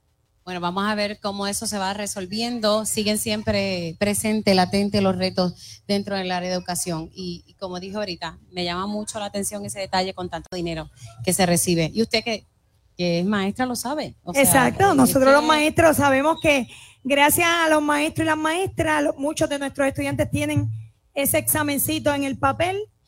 Muchas veces tienen los marcadores de colores bien bonitos escritos para poder utilizar en las pizarras entre otras cosas que atendemos a nuestros estudiantes de su bolsillo. Así que por eso comencé diciendo mi respeto a la clase magisterial del país. y, esperemos, se ha apostado a este programa de, romper con esta centralización, a ver si eso resuelve el asunto. No sé qué usted piense sobre eso, rapidito. Bueno, nosotros estamos muy pendientes, a ver, ¿verdad? Hemos escuchado y hemos escuchado también a, a la secretaria hablando de muchos planes. Yo espero que no se queden como el plan plan, sino que haya acción. Claro, este viene a nivel federal, este hay que cumplirlo sí o sí. Tienen que cumplirlo, pero más que todo se tiene que ver desde abajo, desde los estudiantes, la comunidad escolar, nuestros padres, nuestros maestros y los directores y las directoras, que no se le venda sueños, eso es lo más importante. Gracias, representante Como Soto, por estar aquí. Hacemos una pausa, regreso con mi próximo invitado, Manuel Calderón Cerame, y también tengo al licenciado Olvin Valentín, que tiene aspiraciones a la Cámara de Representantes por el movimiento Victoria Ciudadana. Regresamos en breve. Y ya estamos de regreso aquí en Dígame. La verdad por Radio Isla 1320. Les saluda Mili Méndez y estamos transmitiendo en directo desde las fiestas de la calle San Sebastián. Saludos, me encanta ver a la gente pasar por aquí, preparándose para pasar un, rato chévere en familia. Ahorita llegó una guagua del municipio de Camuy y así vamos a seguir viendo de distintos pueblos de la isla. Saludos, que disfruten. Y vamos a ver una cantidad grande de turistas llegando a medida que vayan atracando los cruceros que están en agenda para, esta, para este fin de semana. Se esperan solamente de los cruceros 15 mil personas. Y de lo que me dijo el jefe de manejo de emergencias, solo ayer, ayer jueves, se dieron cita más de 45 mil personas aquí a las fiestas de la calle San Sebastián. No me quiero imaginar hoy mañana el domingo. El año pasado llegaron a las fiestas 500 mil personas, así que este número yo estoy segura que va a aumentar. Como les dije, ya eh, tengo aquí invitados. personas que quieren estar en la Cámara de Representantes, uno por el Partido Popular Democrático y el otro por el Movimiento Victoria Ciudadana. Ay, ¿cómo tú? Ven acá, dame un beso. Me tienes que dar un beso, señor Monzón. Bendiciones, gracias, gracias. ¿Cómo estamos? ¿Todo aquí. bien? Familia, muchas felicidades y cosas buenas. El esposo de Ada Monzón, tan chulo, lo quiero mucho, tremenda persona. Está pasando por ahí eh, para disfrutar con su familia de las fiestas. Ah, Ayola Virella, el periódico Ayola, Metro, hola, el corillo ¿cómo de, Metro. ¿Todo bien? Está pasando por ahí. Como dije, Mucha gente bien. buena, mucha gente Mira, buena. ya vino ahí en tenis, de blanco, lista. Tú como que no sales hoy de aquí, que no sales hoy de aquí, la vas a seguir de largo. La editora en jefe del periódico Metro de Puerto Rico. Como dije, pues tengo al licenciado Olvin Valentín del Movimiento Victoria Ciudadana y también tengo a, y ahora también tengo a Manuel Calderón Ceramel, es legislador municipal precisamente de la legislatura municipal, pero también tiene aspiraciones a la Cámara de Representantes por el Partido Popular Democrático. Así es, muy buenos días Mili, buenos días a Olvin, buenos días a todos los que están aquí celebrando las fiestas de la calle San Sebastián, este, aquí en, en el viejo San Juan, en la Plaza de Alma. Encantado de estar aquí y sí, quiero ser el próximo representante por el precinto 4 de San Juan, pero estamos aquí celebrando yo creo que el cierre de la Navidad en Puerto Rico. Yo le decía hoy por la mañana a un colega tuyo en otra estación de que nosotros las Navidades cierran el domingo de madrugada. Ya ahí es el último día de las Navidades y hay quien las gestiona hasta la Candelaria, pero nosotros siempre tenemos el cierre con las fiestas de la- las tradicionales fiestas de la calle de San Sebastián, donde medio millón de personas nos visitan desde jueves hasta el domingo. Y eso Una- que ahora duran menos, antes duraba más, ¿te acuerdas? antes duraban más, antes duraban más y antes habían más cosas, antes estaban los martes de galería y otras cosas más, pero eso eran otros tiempos. Ahora, con las fiestas de la calle San Te Sebastián. yo- tiraste al medio. bueno, sí, yo iba a los martes de galería. Yo ¿Tú ibas a los también. martes de galería? Yo también. Oye, ¿tú ibas a los martes de galería? Yo iba, yo iba. Ah. Saludos, ¿Todavía buenos no- días a todos. Bueno, bueno, saludos a todos, saludos Manuel, Mili, y un gusto estar aquí con ustedes compartiendo en esta actividad tanto tan importante culturalmente como económicamente para San Juan. Y, y lo bueno que me lo comentaba ahorita el director de institutos, la gente se olvida de divisiones políticas, de qué partido tú eres o qué situación está ocurriendo y vemos a las personas en otro ambiente, un ambiente de holgorio. Mira aquí nosotros dos de partidos diferentes achicharrándonos aquí por igual. Por Sí, igual. y yo mira, en la- si usted no me ve, los que están conectados a través de radioisla.tv, es que estoy yo aquí en una esquinita tratando de salvarme. Es que esta piel no puede coger mucho No, sol, no, lo no, siento no, no, por no. ustedes. Y después cuando uno- Licenciado, ¿todo bien? Bueno, verle. Definitivamente está llegando muchas personas aquí al viejo San Juan. Eh, Mira, Así aquí, mismo, ¿ves? mira, gente Ay, buena que sigue llegando, Mili. Saludos, ¿cómo está, caballero? El licenciado Olvin Valentín. ¿Cómo está usted? ¿Por qué? Ayer pasó, mañana no ha llegado y estoy este- ante un futuro prometedor. Eso Te te vea, quedó- vea. le quedó bonito para ti, ¿eh? A estos jóvenes los necesitamos de emergencia, de urgencia. Aquí tiene dos jóvenes. Los necesitamos pronto. El país se nos está este, desmantelando. Estoy de acuerdo con usted. Por eso en este año electoral hay que emitir un voto con mucha conciencia, edúquese, analice cada uno de los aspirantes. Hay una oferta increíble. Analice y usted decide por quién desea votar. Eso es un, ¿verdad? un derecho que tiene cada ciudadano. Precisamente quiero hablar de cada una de las posturas.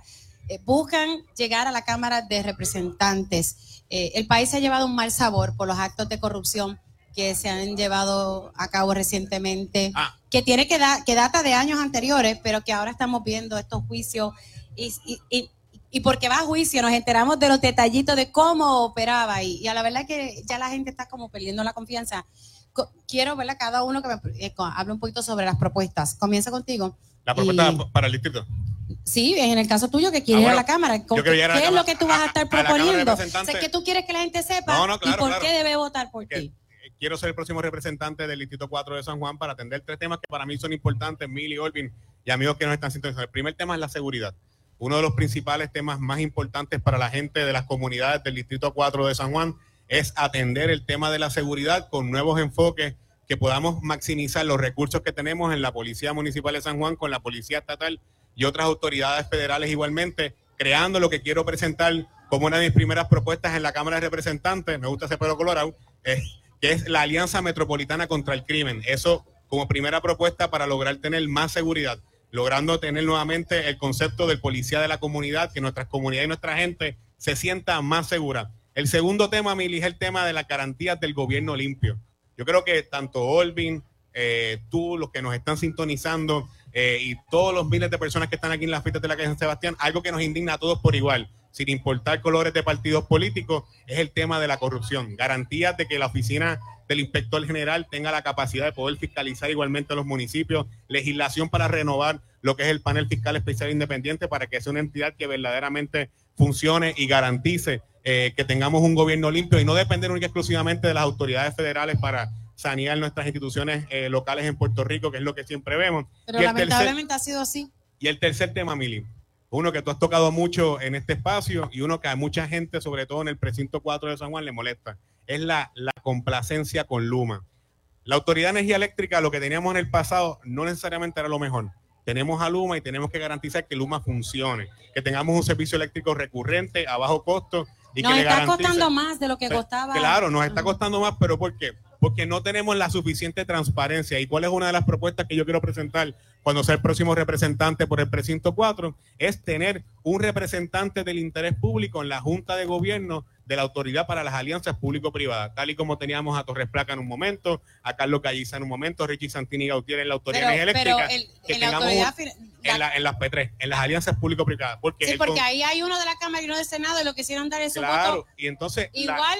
Las alianzas público-privadas es un concepto que funciona, es un concepto de desarrollo económico que se utiliza en otras jurisdicciones, en otros países, y en Puerto Rico lo debemos de eh, eh, fomentar que verdaderamente garantice que se utilicen fondos públicos junto con fondos privados para que tengamos desarrollo económico y mejores instituciones. Y para que Luma funcione, igualmente genera que va a estar con nosotros por mucho tiempo, tenemos que tener la garantía de que haya un representante del interés público que sea electo de manera democrática en la Junta de Gobierno de las Alianzas Público-Privadas. Esos son mis tres temas Y principales. aumentar el de la Junta de Gobierno de Energía Eléctrica, que solamente hay uno cuando antes había, si mi memoria no me falla, creo que era cuatro. Claro, claro. Yo, Olvin.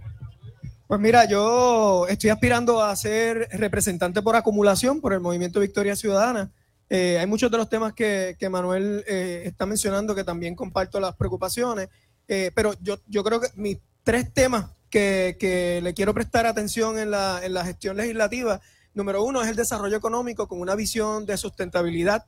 Yo creo que es importante que, que nos enfoquemos en generar desarrollo para el país porque mucho depende de eso eh, pero de una forma que genere empleos dignos, que tengan buenas condiciones para los trabajadores, que también de alguna forma sea responsable con las comunidades que impacta y que de, de alguna forma, ¿no? Que ese desarrollo sea consistente, no sean parchos que se pongan temporeros, sino que sea algo que pueda generar un impacto para el país eh, duradero. El segundo punto es el desarrollo, eh, eh, el impacto social y comunitario. Yo creo que hay que asegurarnos de que esas ayudas, esos servicios, esas atenciones lleguen a las comunidades, pero y, y yo apuesto a que esto se pueda lograr eh, de la mano de las organizaciones sin fines de lucro, del tercer sector, que cada año impactan a más de 700 mil personas. Así que si nosotros les damos la mano, nos convertimos en facilitadores de las organizaciones sin fines de lucro, podríamos duplicar eso, impactar a más personas y llegar a más comunidades. Y el tercer punto que para mí y para muchas personas es, importante y creo que según he estado hablando con cada vez más personas, eh, se ha identificado que es un sector desventajado y es nuestros adultos mayores. Eh, esto es algo que me toca de cerca porque lo viví con, con mis familiares y, las necesidades de, de los familiares, de los cuidadores y de todo el núcleo cercano a nuestros adultos mayores. Hay grandes necesidades en ese sector desde la vivienda, la salud, la transportación, los servicios esenciales. Eh, y son nuestros nuestros viejos, nuestras viejas, y lo digo con amor, eh, que sufren las necesidades, han vivido toda una vida que le han dedicado al país y luego en su, en su vejez eh, no es justo que estén en unas condiciones de precariedad. Y lo que estamos viendo ahora se vino advirtiendo hace mucho tiempo. Y, y es lo que pasa aquí. Se advierten las cosas y después nos escandalizamos cuando, cuando explota la crisis. Entonces, en vez de ser. Eh, prevenir, reaccionamos. Tengo que hacer una pausa. Seguimos aquí en Dígame la Verdad por Radio Isla 1320, transmitiendo en directo desde las fiestas de la calle San Sebastián. Regresamos en breve. Ya estamos de regreso aquí en Dígame la Verdad por Radio Isla 1320. Les saluda Mili Méndez y gracias por conectar. Estamos transmitiendo en directo desde las fiestas de la calle San Sebastián. Estamos aquí frente a la Casa Alcaldía y también está justo al frente de la Plaza de Armas y muchas personas llegando, estudiantes. Aquí usted va a encontrar de todo y los comerciantes pues teniendo, van a tener un gran fin de semana y como he recalcado en múltiples ocasiones ya, muchos cruceros que se esperan para este fin de semana, entre 5 a 6 cruceros en el fin de semana. Solamente ayer, ayer jueves, llegaron aquí al viejo San Juan sobre 45 mil personas, superando la cifra de los 24 mil del 2023 y me refiero al primer día. Así que mucha, mucha gente que ha llegado, que ha llegado hasta acá y que sé que hoy van a continuar llegando el sábado y el domingo. Continúo la conversación con el licenciado Olvin Valentín, quien aspira a la Cámara de Representantes por acumulación, representando al movimiento Victoria Ciudadana y representando al Partido Popular Democrático, Manuel Calderón Cerame, quien tiene aspiraciones. Saludo, ¿cómo está? Quien tiene aspiraciones a la Cámara por el Distrito 4 de San Juan. O así. Así que le estaba comentando a ustedes, me gustaría hablar un poco del código electoral, los retos que, que hay con el código electoral. Olvin fue comisionado electoral eh, y, y, lo que nos puede, qué nos puede esperar en estas primarias y en las elecciones. La presidenta alterna dice que ella no espera tener esos contratiempos. Gracias a Dios la Junta autorizó los fondos que ella necesitaba y esto estamos hablando de los fondos adicionales que necesitaba para las primarias. Para las primarias, imagínate. Yo, yo, pienso que aquí eh, uno de los principales retos que yo veo con la composición del voto, de, de, de lo que es el código electoral, es lo que me, el voto adelantado. Caminando por el precinto 4, casa a casa, en las distintas comunidades que hemos estado visitando por los pasados meses, muchas personas de 60 años o más diciéndome, quiero votar adelantado, quiero votar adelantado. Y todavía no nos está claro si, la, si el waiver, la disposición, la dispensa que se implementó en las elecciones pasadas con la pandemia, donde toda persona solamente con 60 años o más podía solicitar voto adelantado, si todavía eso va a estar eh, disponible para estas elecciones, cosa que puede provocar que a última hora eh, miles de personas, cientos de miles de personas soliciten voto adelantado y se vuelva a, provocar este ataponamiento, esta, esta, esta, esta ¿verdad? Todo este malabarismo que hubo en las pasadas elecciones donde no había balance, donde no se pudo garantizar que todas las papeletas se pudiesen contabilizar a tiempo, donde hasta última hora estuvimos en recuentos y recuentos. Y yo creo que para mí eso es una situación importante por lo que decía Olvin, la gran cantidad de personas de poblaciones de edad avanzada, de nuestros adultos, nuestros viejitos, también lo digo con cariño y con mucho respeto, nuestros viejitos pues que quieren pedir ese voto adelantado de manera segura. Y para mí, una de las todavía las trabas que está en este código electoral, para mí sigue siendo la solicitud del voto adelantado, sobre todo a las personas con 60 años o más. Y si esas personas tienen dudas, es porque entonces no se le ha explicado de manera eficiente y no se ha hecho entonces una campaña educativa que se supone que eso comience ya, porque por fin le dieron los chavos a la Comisión Estatal de Elecciones. Olvin. Sí, yo, yo a eso le añado también en cuanto a los retos en este ciclo de parte de la comisión. Eh, eh, la parte educativa. La comisión está, viene obligada a hacer unas campañas educativas, tanto para el proceso electoral y educar a la gente sobre las diferentes opciones que tienen, como dice Manuel, el voto adelantado eh, y las diferentes modalidades de voto. Y eso, pues la comisión también tiene que, que, poner empeño en esa parte educativa. A mí me preocupa mucho la parte del, de la inscripción de nuevos electores. En los ciclos anteriores veíamos las filas largas de gente, eh, particularmente jóvenes, tratando de inscribirse. No habían plásticos para las tarjetas, a veces habían HIP, que juntas de inscripción que cerraron. Y la comisión tiene esa obligación también de llevar eh, juntas a las escuelas para hacer procesos o esfuerzos de inscripción. Eso por limitaciones de presupuesto, de personal, siempre hay eh, excusas o trabas para, para realizar eso. Pero yo lo que creo y que eso está ya en las manos de los partidos y de los candidatos y candidatas que también pueden movilizar a la gente y educarles sobre ahora con el nuevo método electrónico de R, del registro electrónico, ya no hay que depender de la comisión para hacer ese esfuerzo de inscripción. Todos los candidatos, los partidos pueden visitar hacer orientaciones, eh, explicar cómo la gente se puede inscribir utilizando el sistema electrónico desde su casa, desde las plazas. Ahora mismo, todo el que tenga ¿verdad? interés en registrarse lo puede hacer desde su teléfono visitando la página de la comisión e ere.cepur.org. Así que es importante que se inscriban para votar. Pero, en, en esa línea lo que dice Olvin, eh, Mili, fíjate que no ha habido, bien poca gente sabe que ese recurso está disponible. Y mira que, que la cobertura ha sido bastante porque uno ha estado interesado precisamente por el cambio bien- dramático que representa. Bien poca gente sabe que a través de un teléfono celular usted puede eh, cambiar, cambiar un domicilio, eh, activarse electoralmente, reactivarse si usted no estaba eh, activado o dejó de votar en, en tres elecciones consecutivas. Y yo creo que eso me parece que es una de las cosas que está ausente y que yo espero que ahora ya una vez ya cierre finalmente el ciclo navideño en Puerto Rico, pues ya para febrero haya una campaña mucho más agresiva por parte de la Comisión de Elecciones, instruyendo que a través de un teléfono celular usted como elector puede hacer muchas cosas sin tener que ir a las filas de la HIP, sin la cantidad de juntas de inscripción permanente que han cerrado. Por ejemplo, en el precinto 4 yo no tengo HIP, tengo que enviar a todo el mundo a la HIP estatal Isla, que es la que está en el edificio de la Comisión Estatal de Elecciones, al lado del Choliseo, para que cualquier cambio o reinscripción o cambio de domicilio que una persona tenga que hacer de índole electoral. Y, y- y yo creo que también los partidos, y esto verdad lo digo con mucho respeto, pero los partidos también tienen que insertarse eh, en, en todo este proceso para también Pero sin educar. respeto, Milis, que tienes razón, todos los Sí. partidos, el mío, el de Olvin, todos los partidos Porque si esperamos que asumir que todo esa, haga la esa bandera. y Claro. Olvin puede decirme los retos increíbles que hay allá adentro, eh, porque es que cada vez hay menos... Yo no... yo- la pelea que tuvo que, que hacer la Comisión Estatal de Elecciones para que le dieran esos chavos eh, era innecesario.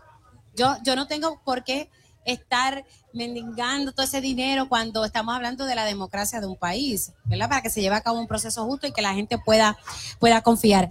Esto de los encamados, yo voy a traer, ¿verdad? Ese reto. Eh, no sé cómo se va a estar manejando e- e- e- ese reto de los votos encamados, porque eso fue un issue también en las pasadas elecciones. Ahí, eh, lo que estaba diciendo Manuel en cuanto a esperando que no se, hay incertidumbre en cuanto a algunos de esos procesos. En el 2020, que fue un año tan atípico, muchas de las medidas o de los procesos que se llevaron a cabo con el voto adelantado, ausente, incluyendo el, voto de encamado, fueron por decisión de, de los comisionados. En el pleno de la comisión, habían cosas que sí vienen por la ley y había cosas que venían por disposición del tribunal, pero a veces algunas de las decisiones fueron que todos los comisionados nos pusimos de acuerdo para, para llevar a cabo algún tipo de exención o algo. Eso en este momento pues está pendiente de qué es lo que van a decidir los comisionados y la Comisión Estatal de Elecciones esta vez en cuanto a situaciones particulares como lo que tiene que ver con los encamados y voto adelantado. Yo creo que igualmente eso, eh, sobre todo quién certifica la, lo que son la, la solicitud de voto en encamado, eso es eh, algo sumamente importante para garantizar la transparencia del proceso. Eh, igualmente, eh, volvemos, la vez pasada hubo muchas disposiciones que se abrieron para poder facilitarte el elector, el derecho al voto del elector. Algo en lo que yo estoy totalmente de acuerdo, pero tenemos que recordar algo, ya no estamos en tiempos de pandemia, ya el COVID, pues con las vacunas o con distintos otros remedios que usted pueda utilizar en su casa, eh, ya hemos superado esa etapa. Ahora me parece que, tener, que no va a haber esas disposiciones tradicionales de, de poder tener eh, la flexibilidad de, de, de darle el derecho del voto adelantado encamado a distintos. Gracias por su voto, gracias hermano. Y, y- yo creo que para mí eso es importante. ¿Cómo podemos garantizar el derecho al voto a la mayor cantidad de personas que verdaderamente tengan alguna limitación de salud eh, o que estén encamados o estén en un hospital o estén en algún tipo de modalidad que Java se lo permita? ¿Cómo logramos eso sin que haya una desconfianza en el electorado? Para mí ese es el gran reto de cara a la primaria y la elección general. Y Billy, algo bien importante, eh, con esto que estábamos hablando del proceso de la página nueva, nuevas funciones electrónicas para inscribirse, que se lanzó a finales del año pasado, hay una función que la comisión ha anunciado que está por lanzar y debe estar pasando en, a principios de verano. Y es que electrónicamente la gente también ya va a poder solicitar el voto adelantado, voto encamado, todas estas modalidades de voto también se van a poder solicitar electrónicamente, o sea que ya no necesariamente tiene que ser la Junta de Inscripción, así que hay que estar pendiente a la Comisión Estatal de Elecciones que anuncie ese lanzamiento de esa plataforma para que ayudemos a nuestros mayores a que la utilicen para solicitar el voto a domicilio, por ejemplo, desde la computadora eh, sin necesidad de ir a la comisión. Gracias al licenciado Olvin Valentín y al aspirante, que, que es legislador municipal por el PPD aquí en la legislatura municipal de San Juan. Manuel Calderón Cerame. Nosotros hacemos una pausa, pero Radio Isla 1320 continúa transmitiendo su, su programación desde las fiestas de la calle San Sebastián bajo este sol intenso.